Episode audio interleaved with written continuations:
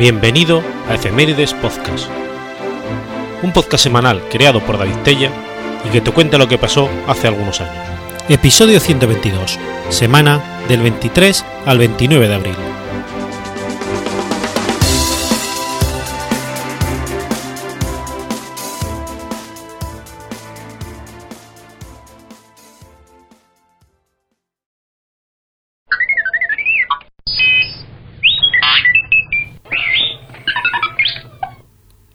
23 de abril de 1928. Nace Shirley Temple. Shirley Jane Temple, también conocida como Shirley Temple Buck, fue una actriz diplomática estadounidense que apareció a edad infantil en importantes películas de principio de la década de 1930. Considerada como la actriz infantil de mayor éxito en la historia del cine por su habilidad como actriz y bailarina, su fama declinó al entrar en la adolescencia, aunque siguió activa en el cine hasta finales de la década de los 40. Nadie sabe cuándo Shirley Temple comenzó a hacer películas, ya que los estudios Fox hicieron un certificado de nacimiento falso. Entre finales del 31 y el 33 apareció en dos series de cortos para Educación Pictures. Su primera serie, Baby Burlex, satirizó las películas y política reciente. La serie fue considerada polémica por algunos espectadores por la representación que en ella se hacía de niños pequeños en situaciones adultas. Su segunda serie en educación, Frolic of Young, fue un poco aceptable e hizo el papel de una irritante hermana menor en una familia suburbana contemporánea. Mientras trabajaba para la Educational Picture, Temple también interpretó algunos papeles de figurante en diferentes películas. Finalmente, firmó por Fox Film Corporation a finales de 1933 después de aparecer en Stand Up and Cheer, con James Dunn. Más tarde, hizo pareja en el cine con Dunn en diferentes películas. Temple estaría con Fox hasta 1940, convirtiéndose en la actriz más lucrativa para el estudio. Su contrato fue corregido varias veces entre el 33 y el 35, y fue prestada a Paramount para un par de películas exitosas en 1934 durante cuatro años figuró como la estrella más taquillera de los Estados Unidos. Para mantenerla en su infancia, el certificado de nacimiento de Shirley había sido alterado. Solo en su duodécimo cumpleaños se dio cuenta de que tenía de hecho 13. Su popularidad ganó tanto a la adoración pública como la aprobación de sus colegas. Incluso con 5 años, el sello de sus actuaciones era su profesionalismo. Siempre tenía sus frases memorizadas y sus pasos de baile preparados para cuando comenzaba el rodaje. Fue la primera receptora del premio Oscar especial al intérprete juvenil en 1935. 80 años más tarde, Temple sigue siendo el intérprete más joven de toda la historia del cine en haber recibido este honor. Es también la actriz más joven en añadir las huellas de pies y manos en el exterior The Graham Chines Theatre.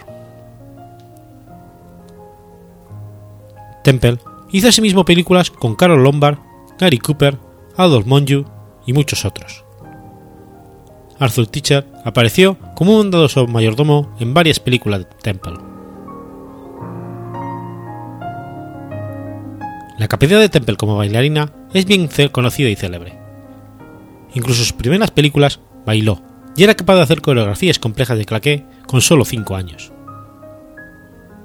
Fue emparejada con el famoso bailarín Bill Von James Robinson en The Little Colonel, The Leaders Rebel, Rebecca of Sunnybrook Farm y Just Around the Corner. Robinson también preparó y desarrolló su coreografía para muchas de sus otras películas. Como Robinson era afroamericano, sus escenas cogiendo las manos de Temple tuvieron que ser suprimidas en muchas ciudades del sur. Aparte de las películas, se comercializaron muchos productos de promoción de Shirley Temple durante los años 30. Numerosas muñecas, vestidas con trajes de sus películas, fueron vendidas. Otros artículos exitosos de Temple incluían una línea de vestidos de niña y lazos para el pelo. Varias canciones de las películas de Temple fueron populares y fueron éxitos en la radio. Frecuentemente prestó su imagen y talento para promover varias causas sociales, incluyendo la, Cruz Roja. El papel de Dorothy en El Mago de Oz fue originalmente pensado para Judy Garland. Sin embargo, los ejecutivos de Metro Goldwyn Mayer estaban preocupados con el interés taquillero de Garland. Temple fue tenido en cuenta para el papel. No obstante, no pudo aparecer en la película al no haber un acuerdo entre Fox y Metro Goldwyn Mayer. En 1940, Temple dejó la Fox. Combinó las clases en Westlake School for Girls con películas para varios estudios, incluyendo la Metro Goldwyn Mayer y la Paramount. Sus películas más exitosas de ese momento fueron Since You Went Away con Claude Colbert, The Bachelor and the Boy Soxer con Cary Cooper y For Apache. Se retiró del cine en 1949. En los años 50 y 60 hizo un breve retorno al negocio del espectáculo con dos series de televisión, Shirley Temple's Storybook se estrenó en la NBC el 12 de enero de 1958 y su última emisión fue el 1 de diciembre de 1959.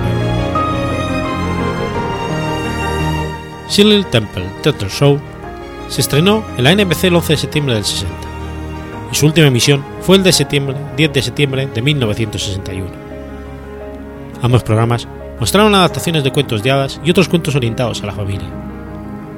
Shirley Temple fue la presentadora y esporádica narradora o actriz en ambas series. Temple apareció en la portada de la revista People en el 99 con el título Perfect Picture. Más tarde, ese mismo año, como parte de su informe especial, sobreviviendo al cáncer de mama. Apareció en los Oscars del 97 y también, en ese mismo año, recibió un premio Kennedy.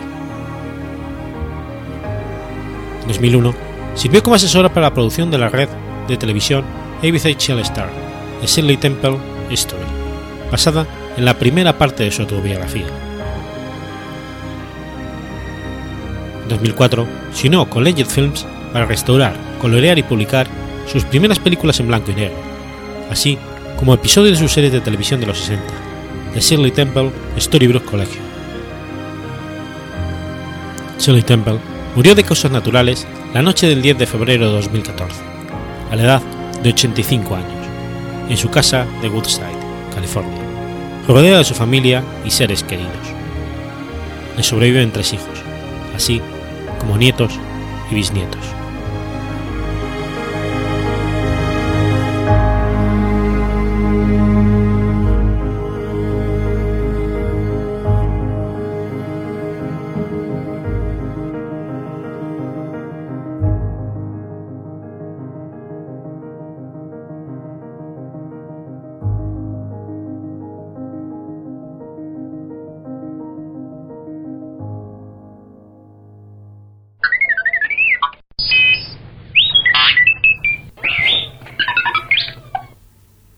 24 de abril de 1967. Vladimir Komarov es el primer cosmonauta que muere en una misión espacial. Vladimir Mikhailovich Komarov fue un piloto de pruebas, ingeniero aeronáutico y cosmonauta soviético. Nació en Moscú, donde creció junto a su hermana Matilde. Su padre era un obrero que trabajaba en varios trabajos de poca paga para mantener a la familia. En 1935 inició sus estudios primarios, donde demostró tener aptitud para las matemáticas. En el 41 se vio obligado a abandonar la escuela debido a la Segunda Guerra Mundial, por lo cual se dedicó a trabajar como granjero. Demostró interés por la aeronáutica desde pequeño, coleccionaba revistas, participaba en aeromodelismo y llegó incluso a construir su propia hélice. En el 42, con tan solo 15 años, se alistó en la Escuela de Aviación de la Fuerza Aérea Soviética de Moscú, para poder cumplir su sueño de convertirse en piloto. Poco después, su familia se enteró de que el padre Komarov había sido asesinado en una acción de guerra desconocida. Debido al avance alemán, la escuela se trasladó al Oblast de Tumen y permaneció allí hasta el fin de la guerra. En el 45, Komarov se graduó en la escuela de vuelo con honores. Las hostilidades de la Segunda Guerra Mundial terminaron antes de que Komarov fuera llamado a entrar en combate. En el 46, Komarov completó su primer año de entrenamiento en la Escuela Superior de la Fuerza Aérea de Chalov, en Borisovlev. Finalizó su entrenamiento en el Colegio de Aviación Militar AK Serov. La madre de Komarov falleció en el 48, siete meses después de su graduación, donde recibió sus alas de piloto e ingresó a la Fuerza Aérea Soviética como teniente. En diciembre del 49, Komarov se desempeñó como piloto de un avión de combate en el 383 Regimiento de la 42 División de Cazas Aérea del Norte del Cáucaso, que tenía su base en Grozny. Komarov se casó con Valentina en octubre de 1950. Fue ascendido a teniente principal en el 52 y más tarde fue asignado como piloto principal del Regimiento de Aviación de Combate 486 de la 279 División de Cazas Aéreos en la región de Prikarpeit. Komarov continuó volando en esa posición hasta 1954. Luego se enroló en un curso de ingeniería en la Academia de Ingeniería de la Fuerza Aérea Zubovsky. En el 59, Komarov fue ascendido al rango de teniente superior ingeniero. Más tarde, ese año logró su objetivo de convertirse en piloto de pruebas en el Instituto de Investigación Científica Central en Chalovsky. En septiembre de 1959, Komarov fue ascendido a capitán ingeniero y fue invitado a participar en el proceso de selección de candidatos a cosmonauta junto con aproximadamente otros 3.000 pilotos. Fue seleccionado junto a otros 20 candidatos y se presentó ante las autoridades el 13 de marzo de 1960. Aunque eminentemente calificado, Komarov no fue elegido entre los primeros seis candidatos, debido a que no cumplía con los requerimientos de edad, altura y peso impuesto por el diseñador jefe del programa espacial de la Unión Soviética, Sergei Korolev. El piloto de prueba soviético, Mark Galay, comentó en una entrevista que si el criterio de selección hubiera sido diferente, Komarov hubiera entrado a la primera del grupo. Era muy inteligente y poseía experiencia en la Academia de la Fuerza Aérea. Tuvo un papel de importancia en el diseño de las naves Vostok y Vostok. Con 32 años, Komarov fue el segundo más viejo de los pilotos elegidos. Korolev había especificado un máximo de edad de 27 años. Solo Pavel Beliavyev y Komarov lograron saltar la imposición, ambos graduados en la Academia de la Fuerza Aérea Soviética. Además, solo Komarov tenía experiencia como ingeniero de pruebas de vuelo en nuevos aviones. Al poco tiempo de comenzar su entrenamiento, Komarov hospitalizado por una operación menor en mayo del 60, lo que le dejó médicamente incapacitado para el entrenamiento físico durante aproximadamente seis meses. En ese momento, los criterios de selección ponían un gran énfasis en la condición física de los cosmonautas, y cualquier imperfección conducía a la descalificación instantánea. Gracias a sus grandes conocimientos de ingeniería, se le permitió permanecer en el programa después de asegurarle a la Administración que podría ponerse al día con el entrenamiento, y continuó con los estudios académicos requeridos mientras se recuperaba. Regresó al entrenamiento en octubre, gracias a que su recuperación fue mucho más rápida que la estimada. Durante ese tiempo, ayudó a sus compañeros más jóvenes con sus estudios académicos, ganándole el sobrenombre casual del profesor, y compartió con Beliayev, que era dos años mayor que él.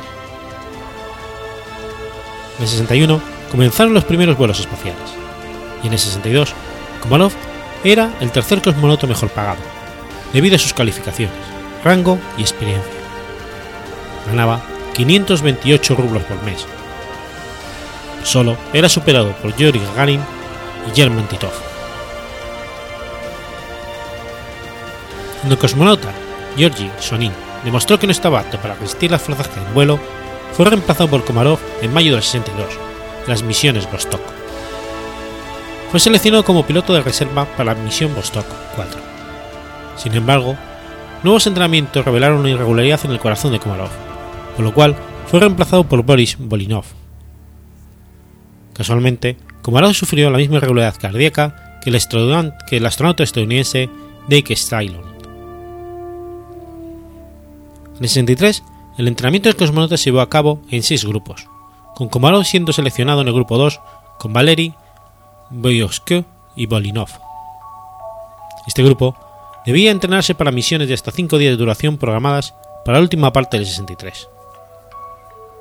En mayo de ese año, Alexei le propuso a Kamanin que Komarov fuera nombrado tripulación de reserva para la misión Vostok 5, en lugar de Yurnov, porque su traje espacial estaba listo. Komarov fue nombrado más adelante en un grupo adicional para misiones planeadas en el 64 con Vilayev, Sonin, Yurnov, Zaikin, Viktor Gorbatov, Bolinov y Alexei Leonov. En abril de 64, Komarov fue declarado listo para volar en el espacio. Y en julio del 64, solo siete cosmonautas seguían siendo elegibles para la tripulación Vosjok después de que algunos fueran descalificados por motivos médicos. 6 de julio, Komarov fue nombrado comandante de la tripulación de reserva para la misión Vosjok 1. Después de un acalorado debate durante varios meses entre Sergei Korolev y Nikolai Kamanin sobre quién debía formar parte de la tripulación principal, Komarov fue nombrado comandante de la tripulación principal para la Comisión Estatal el 4 de octubre de 1964.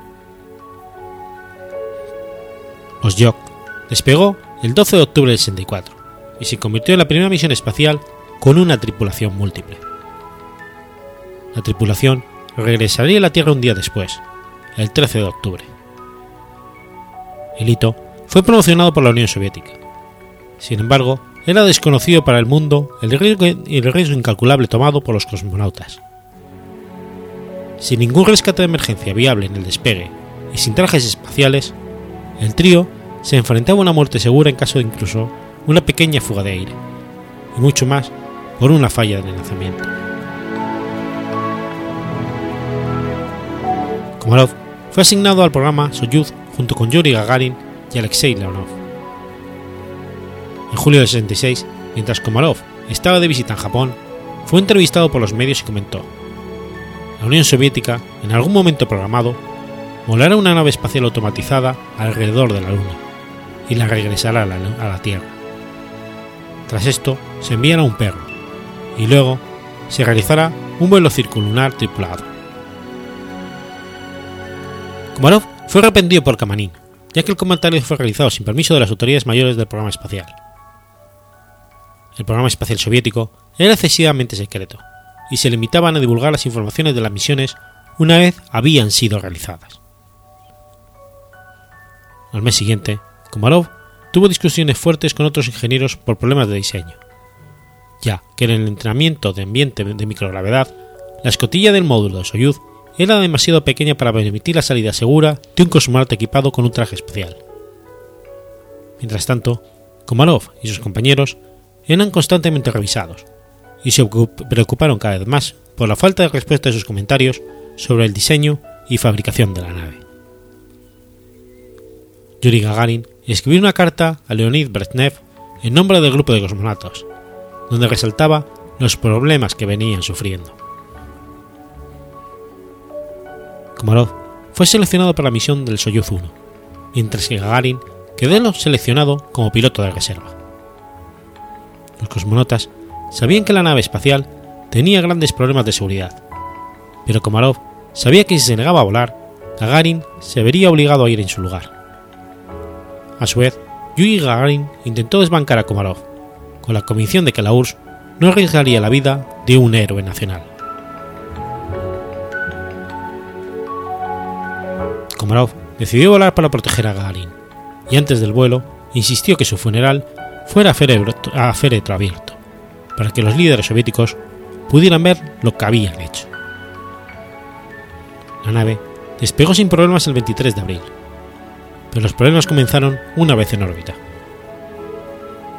Uno de los paneles solares de la nave no se desplegó, y tampoco el detector de estrellas, necesario para la navegación de la nave. La falta del sensor de estrellas complicaba aún más la misión, ya que no se podía controlar la altitud, lo que era crucial para todo tipo de maniobras, incluido el regreso a la Tierra. Debido a esto, Komarov no podía orientar su único panel solar en funcionamiento para poder recargar sus baterías. A pesar de los problemas, Komarov logró orientar la nave usando un periscopio. Al completar la decimoséptima órbita, y debido a los problemas que el vuelo venía sufriendo, se le ordenó a Komarov regresar a Tierra. El primer intento de regreso fracasó, debido a un problema con los motores, por lo cual el segundo intento se daría a la decimonovena órbita. El regreso de Soyuz 1 parecía ser normal hasta que los equipos de búsqueda y rescate llegaron al sitio del aterrizaje. Para su horror, encontraron la cápsula estrellada y envuelta en llamas. De inmediato quedó claro que el cosmonauta no había sobrevivido. Investigaciones posteriores demostraron que el paracaídas no se abrió durante la caída libre de la nave y que los motores para frenar el aterrizaje se activaron después del aterrizaje y no antes como debería haber sucedido.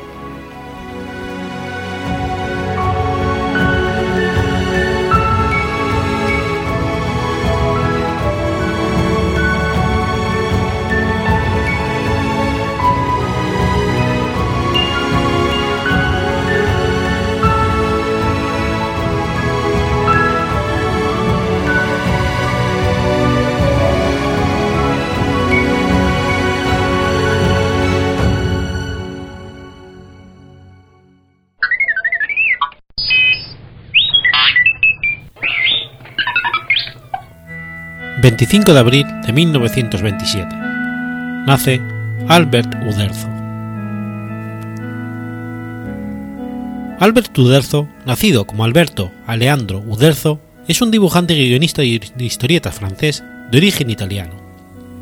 Su serie más célebre es Asterix, cuya primera edición fue creada en 1959 junto con el guionista René Goscinny. Uderzo nació en Normandía, al poco de trasladarse allí sus padres desde Italia. Su apellido procede del pueblo italiano de Oderzo, de donde procedía su familia.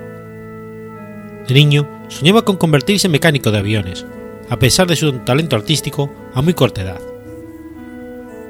Nació daltónico y con dedos extra, que le fueron estirpados quirúrgicamente. Su vista ha mejorado mucho desde entonces Durante la Segunda Guerra Mundial, el joven Uderzo abandonó París y pasó un año en Bretaña, al oeste de Francia, trabajando en una granja y ayudando en el negocio de muebles de su padre. Muchos años después, cuando Giustini dejó la decisión de ubicar la de Asteris en sus manos, Uderzo eligió rápidamente a la Bretaña. Tras la guerra, inició una exitosa carrera como dibujante en París, creando personajes como Flamberge o Clopinart un hombrecillo de una sola pierna que siempre triunfa contra todo pronóstico. Entre el 47 y el 48 crea otros cómics, como Beloy y Aris Book. En el 50 dibujó varios episodios del personaje de origen británico Capitán Marvel Jr. para la revista Bravo. Tras unos cuantos años de otras creaciones y viajes, conoce a René Giustini en 1951 haciéndose amigos rápidamente, y decidiendo colaborar juntos en la nueva oficina parisina de la compañía belga WordPress en 1952. Su primera creación fue Jehan Pistolet. En 1958 comienzan su trabajo en Uapapa, así como algunas otras series. En el 59, Justine y Uberzo se convierten en editor y director artístico respectivamente de la revista Pilot, dirigida a niños mayores. En el primer número aparecía por primera vez Asteris en el mercado francés, siendo un éxito inmediato. Inicialmente se trataba de un serial más dentro de Piloto, en el 61 se publicó el primer álbum autónomo, Asteris el Galo. En el 67 el cómic se había hecho tan popular que sus autores decidieron dedicarse en exclusiva a él, produciendo unos dos álbumes al año. Tras la muerte de Giustini en 1977, Uderzo se hizo cargo además del guion, lo que hizo que la producción se hiciera mucho más lenta, aproximadamente un año, un álbum cada cuatro años. El 27 de diciembre de 2010, la Delegación de Hacienda de Francia consideró que Uderzo no era coautor de las obras de Asteris y que por ello debía pagar unos 200.000 euros por los 24 títulos de Asterix Obelix en los que solo firma como dibujante. Actualmente, Albert permanece retirado debido a su avanzada edad, pues, aunque es innegable que Asteris ha supuesto el triunfo de Herozo como artista, la avanzada edad del autor le impide continuar bajo la presión que supone producir de manera regular una serie tan popular. En 2013, Albert tomó la decisión, no sin reticencias iniciales, de ceder la realización de las historias de Asteris a un nuevo equipo creativo, seleccionado por él mismo, lo que le permitió retirarse y vivir plácidamente sus últimos años. Aun dejando toda la responsabilidad a los jóvenes Didier Conrad y Jean-Yves Ferry, Albert gusta de revisar las páginas desarrolladas por estos, aunque apenas pone pegas. Solo se limita a hacer pequeñas sugerencias.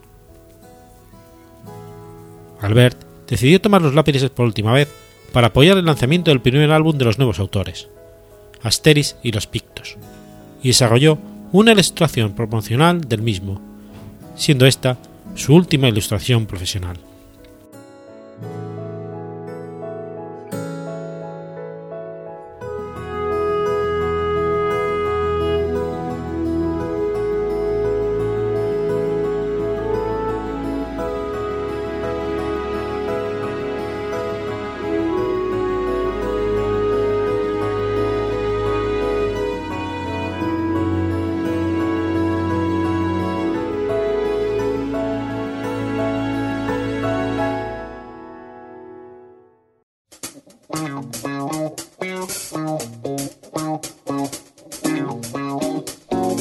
¿Conoces la Asociación de Escuchas de Podcasting? Asespod es el primer lugar de encuentro para todas aquellas personas que escuchan este formato de audio.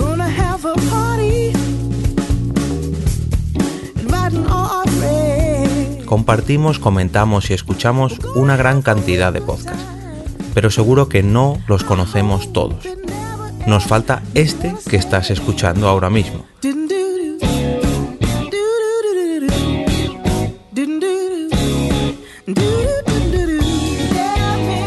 Queremos que tú, oyente de este podcast, formes parte de todo esto. Asociate gratis en nuestra web, asespod.org. Búscanos en las redes sociales, Twitter, Facebook y Google ⁇ Recuerda, asespod.org.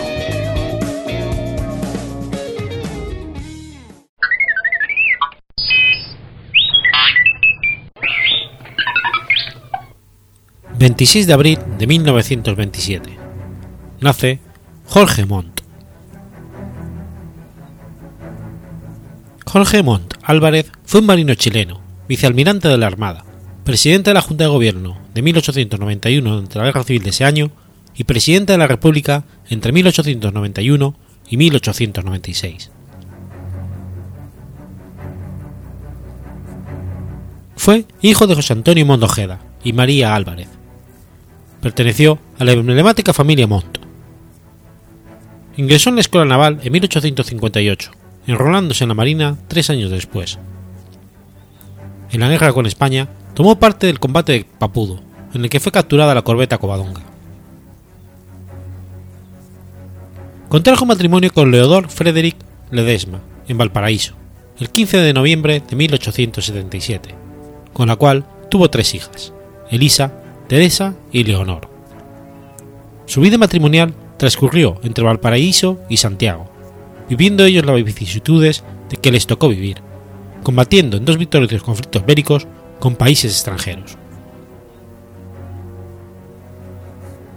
Comandante de la Esmeralda en 1877, al estallar la Guerra del Pacífico, se incorporó a las misiones realizadas por la Armada en el norte. Participó en el combate naval de Angamos, el 8 de octubre, en la toma de Pisagua y dirigió el bloqueo del Callao. Hacia 1891 ya era capitán de navío.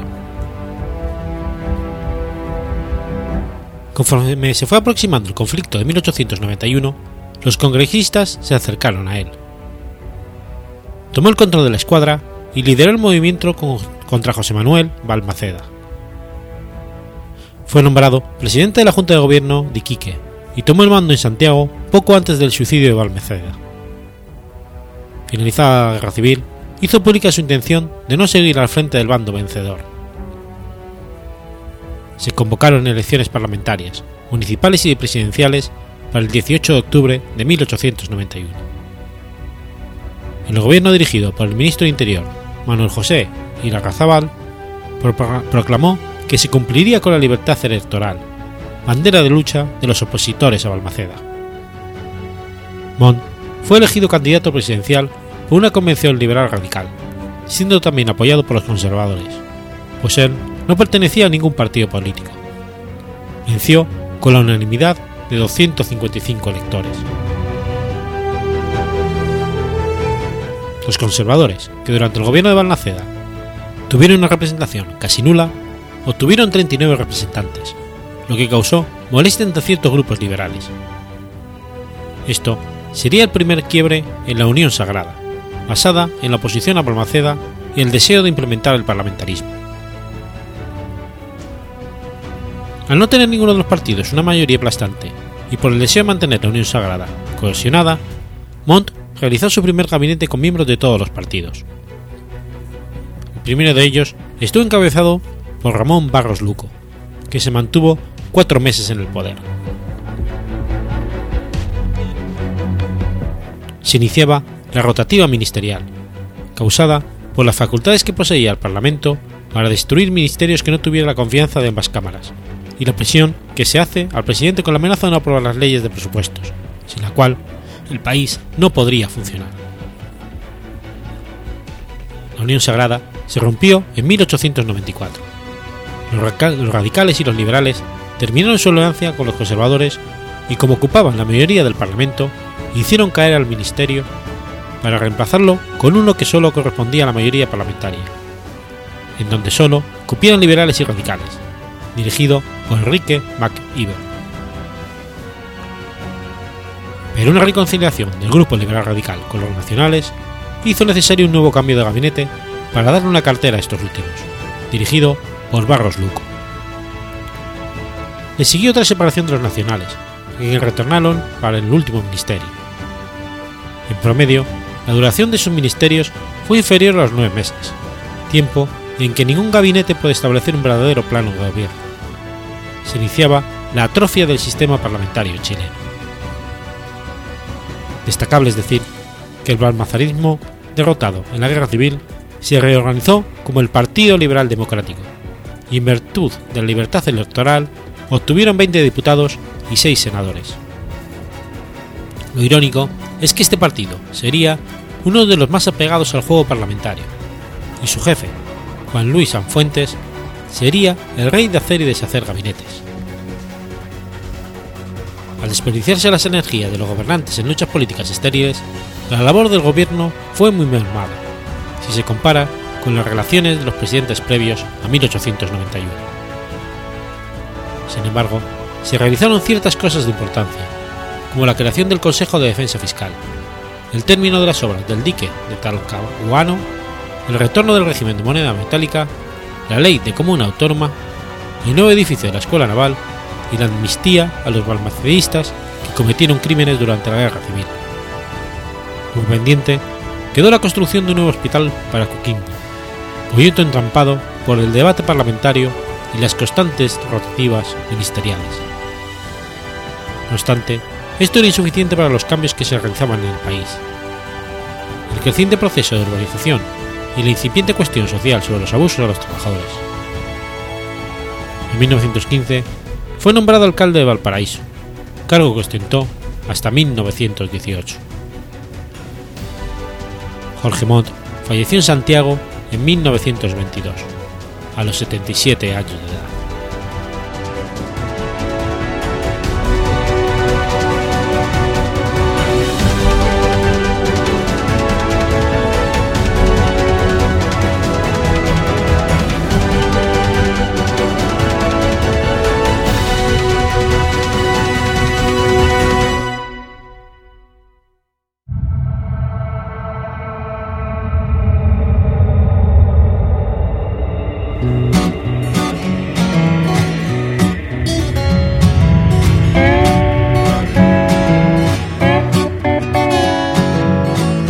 ¿Sabías que existe una asociación donde damos voz a los podcasts?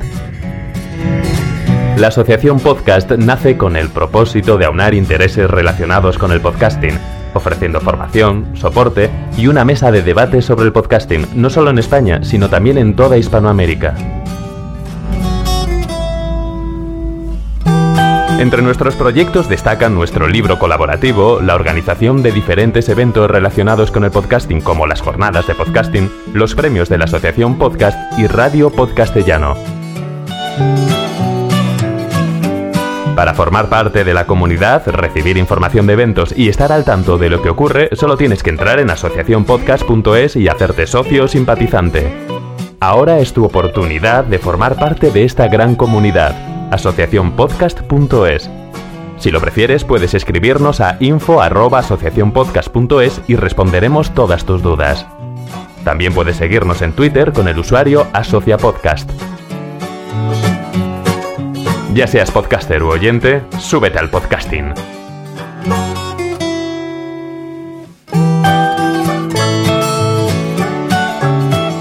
Gracias, de nada. Súbete al podcasting.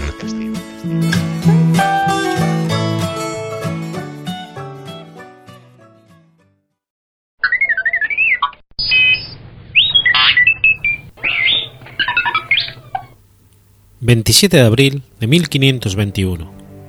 ...muere Fernando de Magallanes.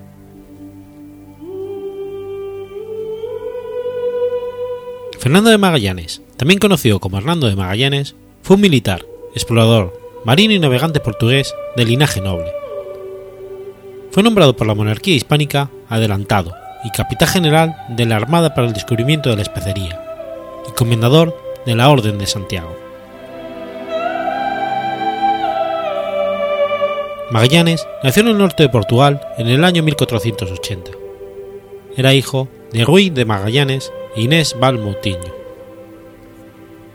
El padre de Fernando, Rui, fue caballero hidalgo de la casa de don Alfonso, conde de Faro, señor de Aveiro y alcalde mayor de Estremoz. Rui fue alcalde de Aveiro, donde estaba documentado en 1486.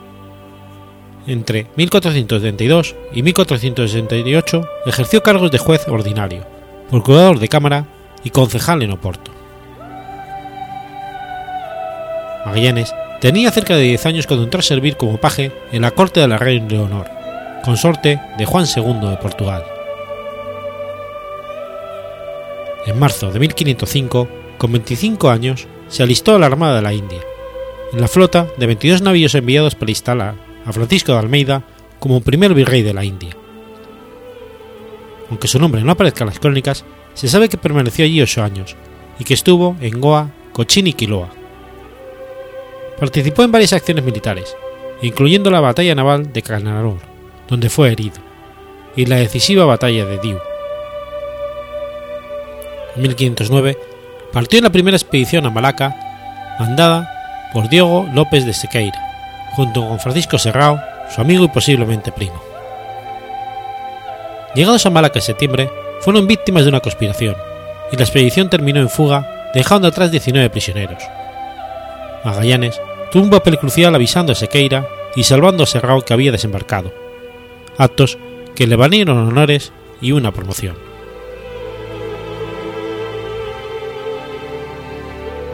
Al mando del nuevo gobernador, Afonso de Alburquerque, participó junto con Serrao en la conquista de Malaca en 1511. Después de la conquista de la ciudad, los caminos de los amigos se separaron.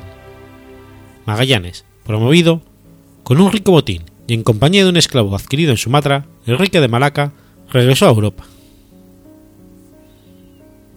Serrao partió en la primera expedición enviada a las islas de las especerías, las Molucas. Allí permaneció y se casó con una mujer amboína, volviéndose consejero militar del sultán de Ternate. Sus cartas a Magallanes serían decisivas, pues de ellas obtuvo informaciones sobre la situación de los lugares productores de especies. Mientras tanto, Magallanes, después de participar en la batalla de Azamor, ya de servicio en esa ciudad, fue acusado de comerciar ilegalmente con los moros. Al comprobarse varias de las acusaciones, cesaron las ofertas de empleo, a partir del 15 de mayo de 1514. Al año siguiente, le ofrecieron formar parte de la tripulación de un navío portugués, pero rechazó la oferta. de regreso a Lisboa, se dedicó a estudiar las cartas más recientes, investigando junto al cosmógrafo Rui Faleiro un pasaje hacia el Pacífico por el Atlántico Sur y la posibilidad de que las Molucas estuviesen en la zona española definida en el Tratado de Tordesillas.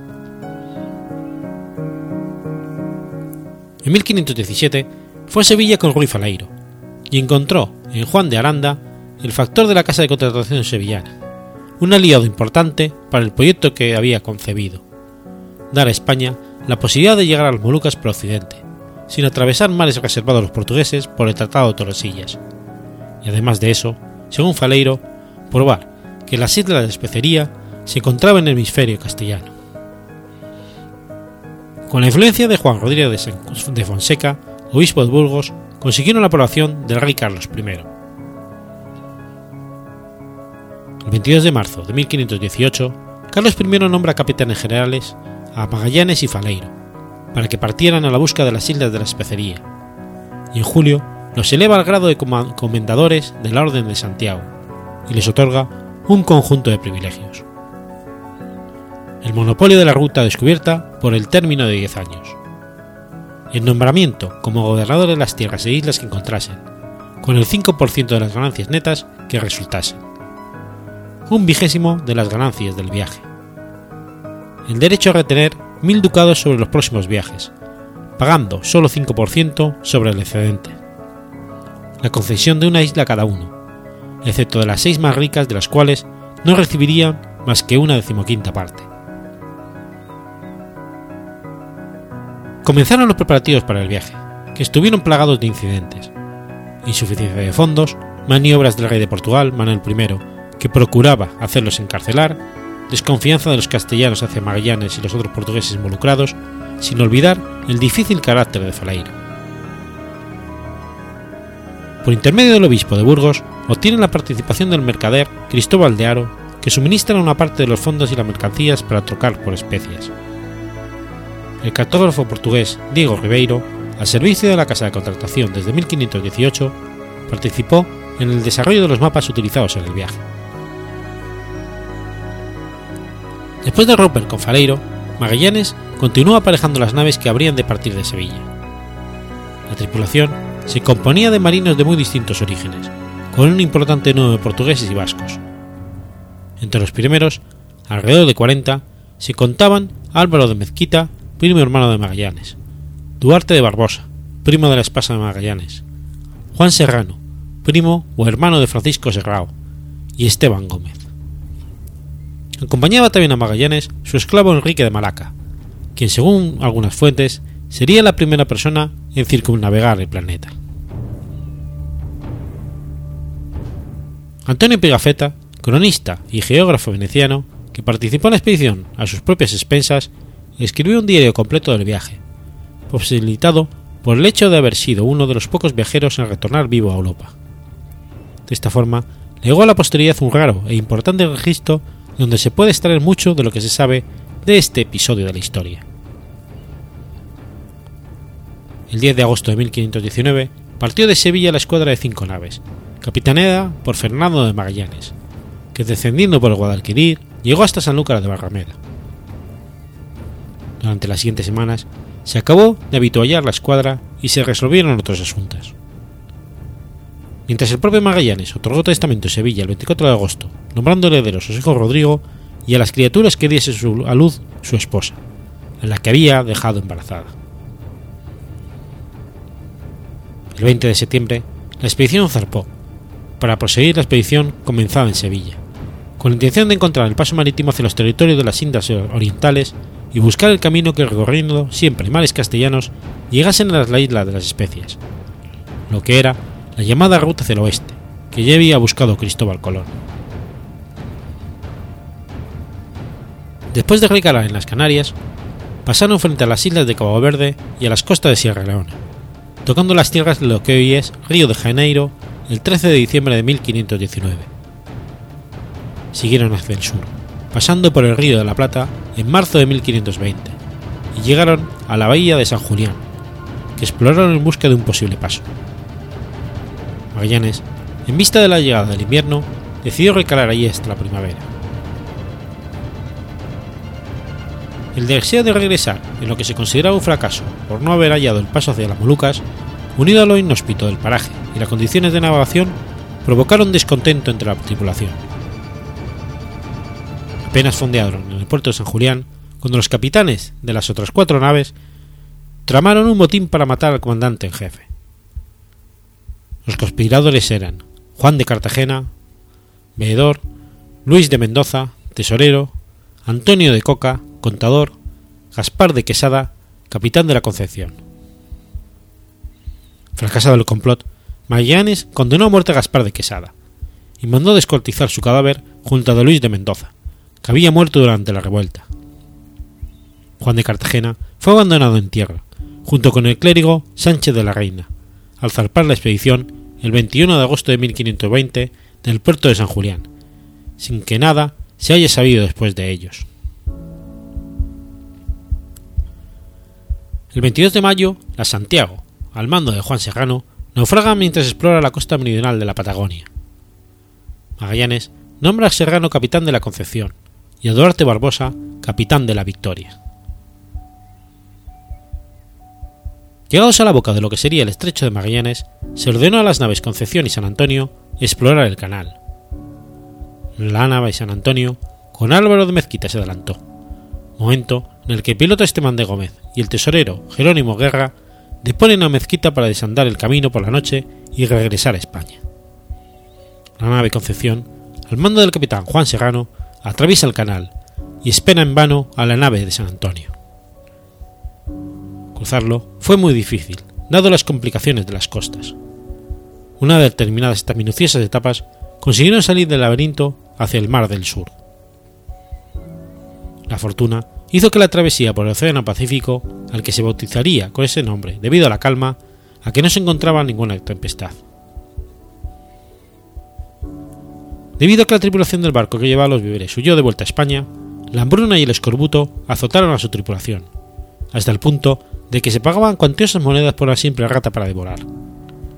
El agua se pudrió, apareciendo el escorbuto, y los hombres comían incluso cuero reblandecido y serrín.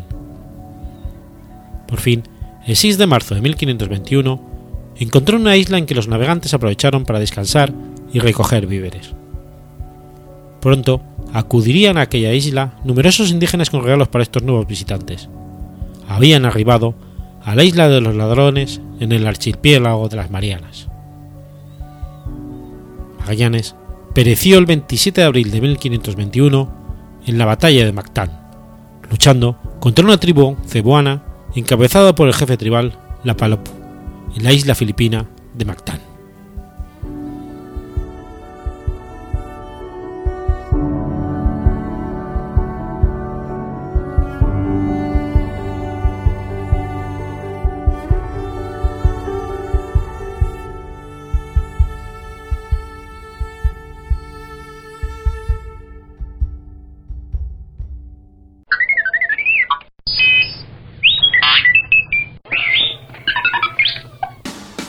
28 de abril de 1941. Nace Iba. Ramón Tosas Fuertes, conocido artísticamente, como Iba, fue un historietista español que trabajó en las revistas El Papus, Hermano Lobo, Barrabás y El Jueves. Para esta última, creó sus dos series más célebres, Máquina Baja e Historias de la puta Miri, objeto de adaptación a otros medios el propio Iba se introdujo en la animación y fue dueño del estudio Cineri. Al principio de su carrera de dibujante, formó pareja artística con Oscar, en revistas hoy desaparecidas como Matarratos y en Patufet. Juntos, Oscar e Iba destacaron a principios de los 70 por sus historias sobre deportes y actualidad en la revista Vida Deportiva, en el Diario de Barcelona y en el Mundo Diario. No obstante, poco entendía de deporte, en términos convencionales. Su prestigio fue más a más cuando en 1972 funda la revista satírico-deportiva Barrabás, una revista de estilo nuevo, totalmente diferente a lo que se hacía entonces y que marcó a las dos grandes creaciones posteriores, el Papus y el Jueves. Todas estas revistas, aparecidas en su mayoría en los años 70, mostraban un marcado tono irreverente e izquierdista criticaban tanto a la sociedad como a los políticos. Oscar continuó dibujando para Barrabás y el Papus, Iba marchó en 1974 a Londres, donde conoció a Gloria Sánchez Álvarez, su futura mujer. A su vuelta a España, se casó y se reincorporó al Papus, siendo por entonces Jean su director. En mayo de 1975 fundó para Garbo Editorial la revista El hinche enmascarado, y tras el fracaso de esta, volvió al Papus, meses antes de que la bomba colocada por un grupo ultraderechista en la relación provocase el inicio de un declive de la revista. Tras un tiempo, recibió una oferta del jueves para dirigir esta revista. Tras el episodio de la bomba en el Papus, una parte importante de la revista se incorporó al jueves. Iba recibió una contraoferta del Papus para volver a ser director del mismo, y continuó en ella hasta su desaparición. Después se marchó un tiempo a Venezuela. En 1986 se reintegra en la plantilla del jueves, aportando sus más famosas historias, Máquina Baja, El último chorizo e Historias de la puta mil. Los últimos trabajos de Iván en prensa diaria fueron las tiras del Diablo Mefisto y El Ángel Pajarito en el periódico de Cataluña, y otra de temática deportiva en el suplemento deportivo del diario La Vanguardia. Iván falleció el 22 de julio de 1993 en un accidente de circulación en Briones, La Rioja, al salirse de la carretera el vehículo en que viajaba con el director teatral Ángel Alonso. Iba había colaborado con Alonso en la versión teatral de Historias de la puta mil.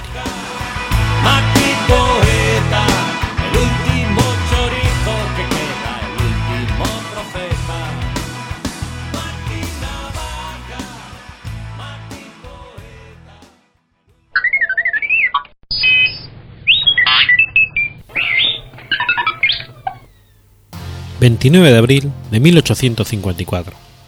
Nace Henry Poincaré. Jules Henry Poincaré, generalmente conocido como Henry Poincaré, fue un prestigioso polimata, matemático, físico, científico teórico y filósofo de la ciencia, primo del presidente de Francia Raymond Poincaré. Jules nació el 29 de abril de 1854 en el barrio de Cité Ducal, en Nancy, en el seno de una influente familia. Su padre, León Poincaré, era profesor de medicina en la Universidad de Nancy. Su madre fue Eugene Launeuse. Durante su niñez, Henry estuvo seriamente afectado por la difteria, por lo que su educación formal estuvo a cargo de su madre, mujer de gran intelecto. Poincaré se destacó por la calidad de sus composiciones escritas. En 1862 ingresó en el Liceo de Nancy. En el curso de los 11 años, Poincaré mostró ser uno de los mejores alumnos de casi todas las materias que estudió. Su profesor de matemáticas lo describió como un monstruo de las matemáticas, afirmación que se vio respaldada por los premios que ganó en el, en el curso general, competencia que involucraba a los alumnos más destacados de los liceos de Francia. Las materias en que peor resultados obtuvo fueron música y educación física, donde su rendimiento estuvo en la media, en el mejor de los casos. Poincaré se gra- se graduó en el liceo en 1871 con el grado de bachiller en letras y ciencias.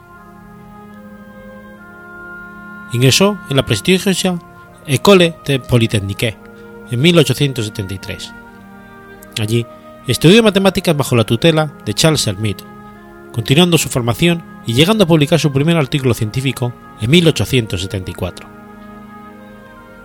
Tras graduarse en 1875, continuó su formación en la École des Mines. Allí siguió estudiando matemáticas en forma adicional a los contenidos de ingeniería en minas y recibió su título de ingeniero en marzo del 79.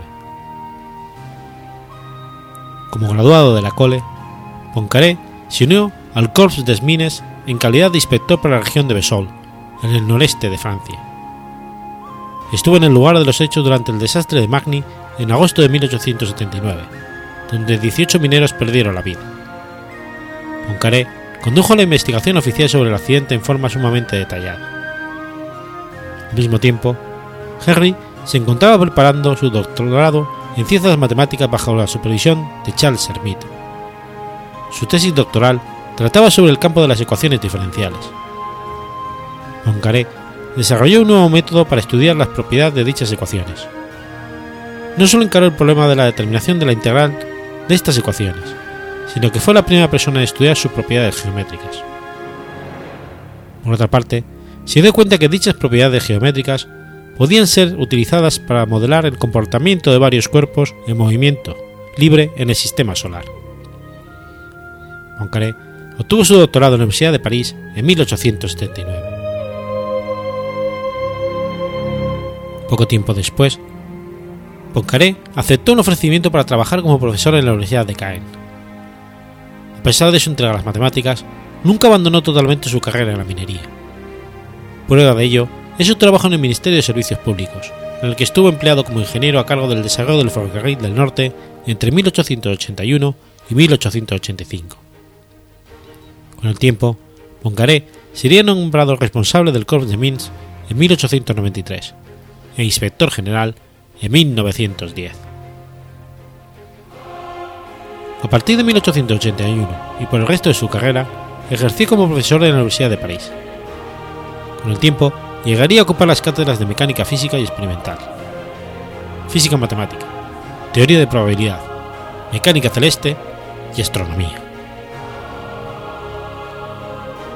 En 1884, y como parte de los festejos conmemorativos de su 60 cumpleaños a celebrar en 1889, el rey Oscar II de Suecia y Noruega instituyó una competencia matemática, probablemente por iniciativa del matemático sueco Mittag Lefebvre.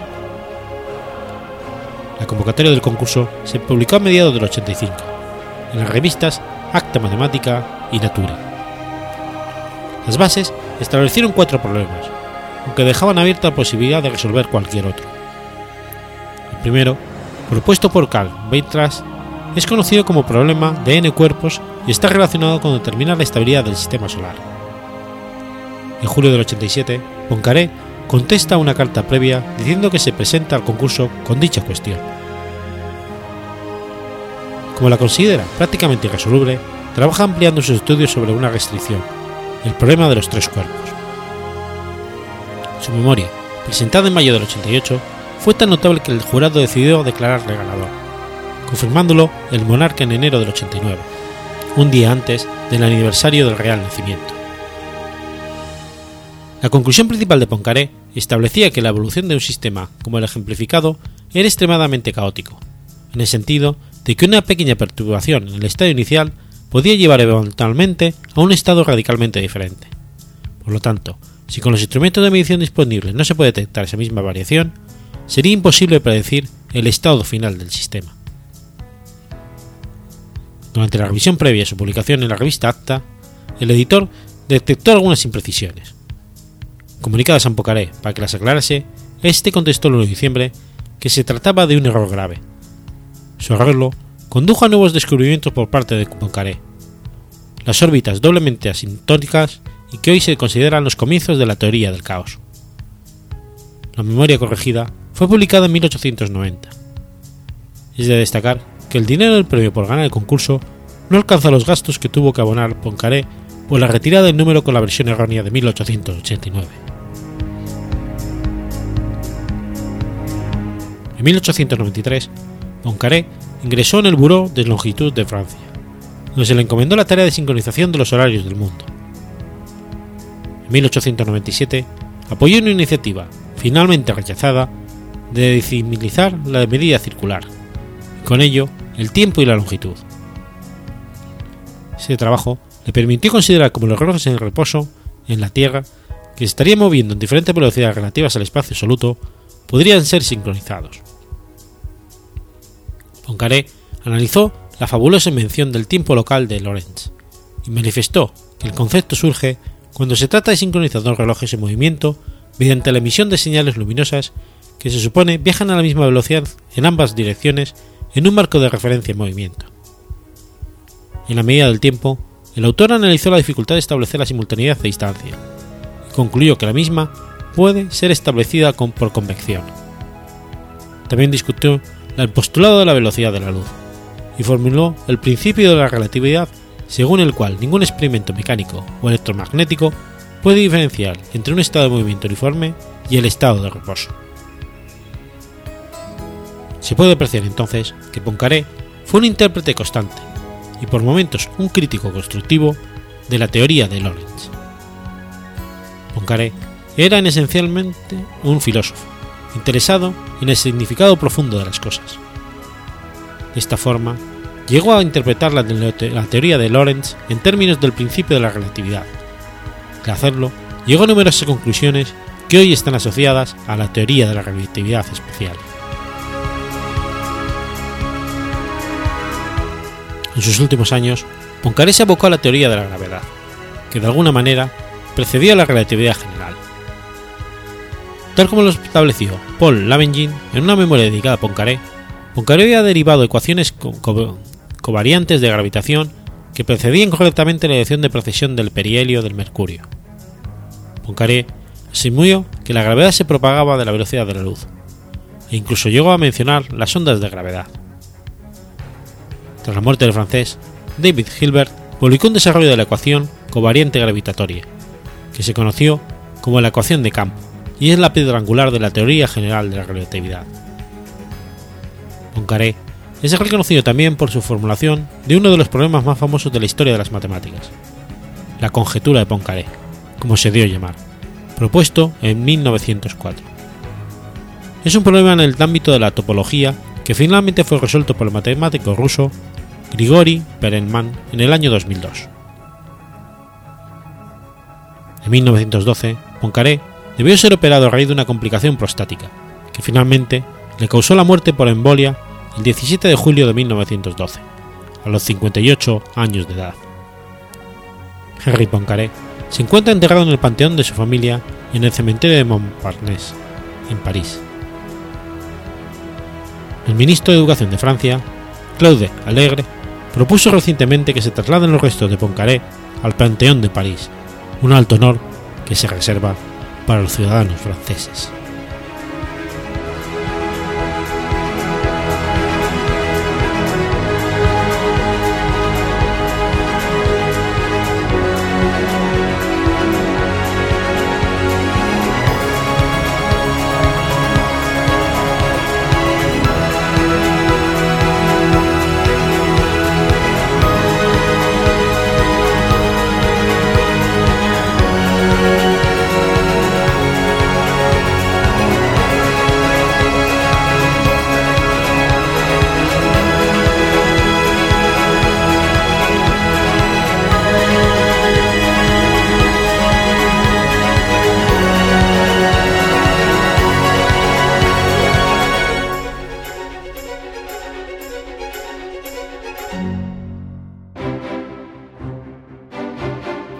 Has escuchado Efemérides Podcast.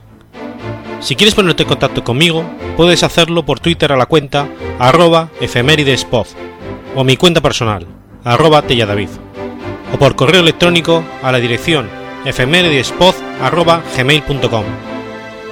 También puedes visitar la página web efemeridespodcast.es.